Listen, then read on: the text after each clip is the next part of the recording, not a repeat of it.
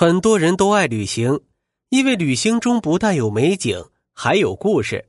旅行中的故事有时比美景更加动人。今天这个故事叫《回娘家》。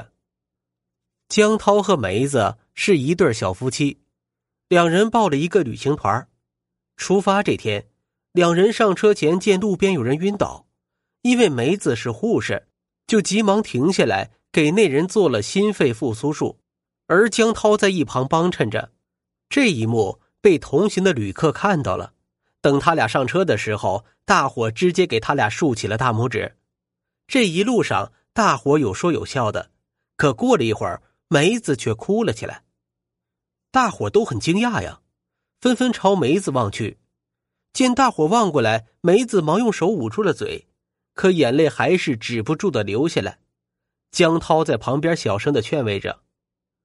车上有位老伯看见了，轻声问：“二位是不是遇到什么困难了？不妨说出来。虽然咱们这些人是萍水相逢，但毕竟都是家乡人。再说你俩这么善良，能帮上忙的，我们一定帮。”老伯说的不错，这个旅行团里人虽然都是散客，但都是来自同一个县城。老伯的话音一落，车上其他人也纷纷响应。江涛征得梅子的同意后，就把前因后果和大家说了。梅子本来是外地人，两人交往之后，梅子的父母却不同意他们的亲事，说两家离得太远。后来，梅子就和江涛私奔了。一晃，两人都结婚几年了，梅子一直没有回过娘家。因为梅子的爸一直不肯原谅她这个闺女，梅子哭是因为前面不远处就是她的娘家，她没想到旅游大巴车会经过她的家乡，一时触景生情，情绪崩溃了。大伙了解情况以后啊，都同情的点点头。老伯是位热心人，他想了想，问道：“呃，难道这几年你们就没想办法跟老丈人和解吗？”你也别怪我多嘴啊，你们是小辈儿，要主动示好才对呀。江涛点了点头说：“我们一直在示好，可是老丈人他就是不答应。”老伯追问了一句：“难道你老丈人连一丝丝的口风都不松吗？”这个时候，梅子开枪了：“哎，不瞒您说。”我爸是有名的倔脾气，他说定的事儿，就是九头牛都拉不回来。江涛一脸苦笑，说起来呀，我老丈人倒是松过口，可实际上是变相的为难我们。原来梅子的爸爸曾经说过，要和解必须答应三个条件：一是要江涛本人登门赔礼道歉；这第二是要江涛家中的亲友登门赔罪。这第三点是要江涛请木匠打一套用料上好的全屋家具，而且要和梅子爸爸的水准一样高。在江涛看来，要是本人登门道歉，完全是应该的。可是家里的亲朋好友却不是这样想的，他们觉得男欢女爱也是正当合法的，有何罪之有啊？而且两家离得确实很远，所以一直没有安排上。这两点还不算最难办的，最难的是第三个条件。为啥呢？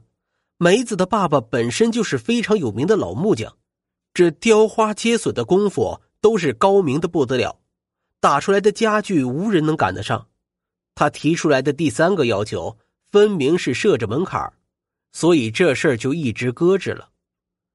江涛挠挠头说：“哎，这几年我也留心。”看谁的木匠活好，可是一直也没找到合适的呀，我实在是办不到啊。车厢内一时沉默下来，而这大巴车离梅子的家乡却越来越近了。那位老伯却若有所思，突然他站起身来，面朝大伙说：“各位，商量一件事儿啊，前面不是要到梅子的娘家了吗？我建议大伙耽搁一会儿。”停一下，给他们送回娘家，好不好？有人迟疑的说道：“我们以前虽然不认识，但现在也算是家乡人。他们又这么善良，再说我们本来就是出来玩的，如果能顺便帮上忙，那是再好不过了。可是他老丈人最后一个条件，你怎么办呢？还有这江涛的亲友，你从哪弄呢？”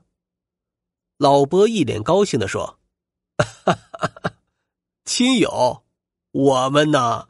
我们是家乡人，难道就不是江涛的亲友吗？这么多人一起陪他去赔罪，多大的阵势，多大的面子呀！我敢保证，他老丈人一定会同意的。”大伙听了也表示同意。江涛和梅子感动的不行了。急忙站起来给大家鞠躬，说道：“谢谢大家。”这个时候，又有人担心了：“大爷啊，这第三个条件上好的家具，你从哪儿弄啊？”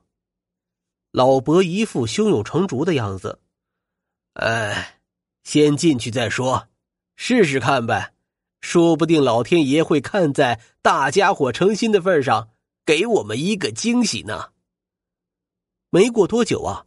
梅子轻声的叫了起来：“前面的岔道就是我家。”接着，梅子鼓起勇气拨通了母亲的电话：“妈，是我，我是梅子，我们回来了。”电话那头响起了一声尖叫，不用说，一定是梅子妈妈发出来的。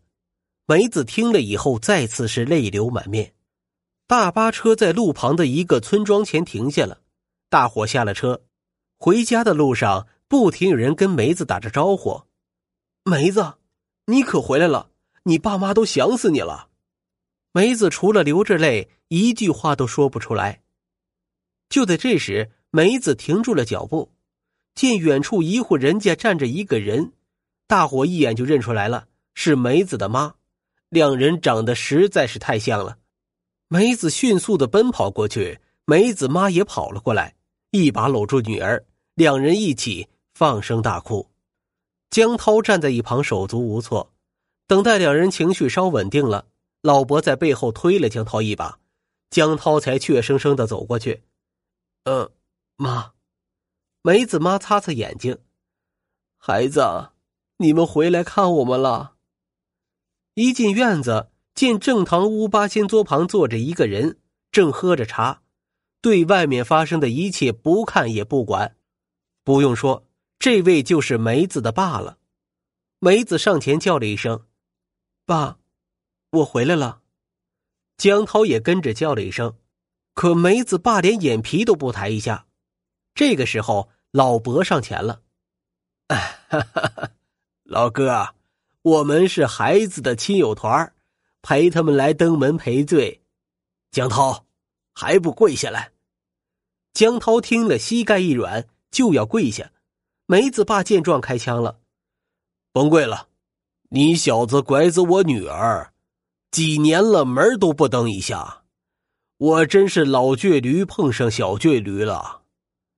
大伙一听都笑了，看来这事有门。接着梅子爸站起身也客气起来，哦，这么多的亲友来了，快进屋，快进屋坐一坐，梅子给大家倒茶。就这一声啊，好像多年的寒冰终于融化了。梅子怯生生的答应一声，急忙请大家进屋坐下，又忙不迭的倒茶。老伯此刻就是南方的发言人了，他简明扼要的讲了事情的经过。梅子爸一听，连忙拱手说道：“哎呀，这事儿闹的，这么耽误大伙的行程了。要不你们继续旅游去吧。梅子，给大伙每人准备一点山货。”对不起了，各位，我们这也没啥好东西，大伙不要见笑。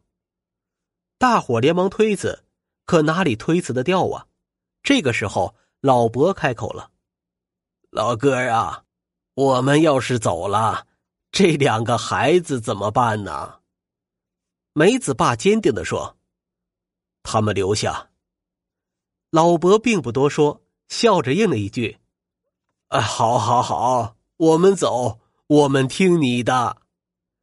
等大伙上了大巴，开上大道，又有人担心了：老伯，那梅子的父亲提出的第三个条件，我们还没完成呢，这事儿能这么结束吗？老伯笑了笑，哈哈，这个嘛，梅子爸具体怎么处理我也不知道，但我相信他不会为难两个年轻人的。时间飞快，一晃几天的旅行结束了，大伙回城的时候，老伯的手机突然响了，是江涛打来的。老伯让司机在梅子家的岔道口停一下，说梅子要同他们一起回去。在岔道口碰面后，大伙见夫妻两个笑容满面、喜气洋洋，身后还停着一辆小卡车，用油布蒙着。有人迫不及待的问：“江涛，梅子，我们还担心的第三个条件没搞定呢，这事最后是怎么处理的？”见江涛和梅子一起笑了起来。江涛说：“哎，我现在才晓得我老丈人是刀子嘴豆腐心，他故意跟我们抠字眼呢。这世上跟他手艺一样好的木匠，不就是他本人吗？实际上家具我老丈人早就打好了，就等着给我们送过去呢。”说着，江涛拉开了油布，只见卡车上满满当当都是漂亮的家具。梅子也开口了：“我爸说，别的姑娘出嫁。”他都帮忙打了好多的家具，难不成亲生女儿一套不送吗？我爸就是在等一个台阶，他都等了好几年了。大家一听，全都鼓起掌来。有人对老伯说：“哎，大爷，我真服你了，你怎么猜到梅子爸不会为难他们呢？”老伯笑笑说：“哈哈哈哈，这就是父亲的心呐。”因为我也是一个有女儿的人。故事到这儿就结束了，可能听起来呢，感觉就是那么回事儿，但是仔细想一想，还是非常有道理的。因为本身我也是一个有女儿的人，我的小女儿无论做错了什么事儿，我都会原谅她。所以啊，无论大家跟父母发生了什么样的事情，我们都要做那个先说对不起的人。我们的父母。一定会原谅我们的。好了，大家晚安，我是慕寒城。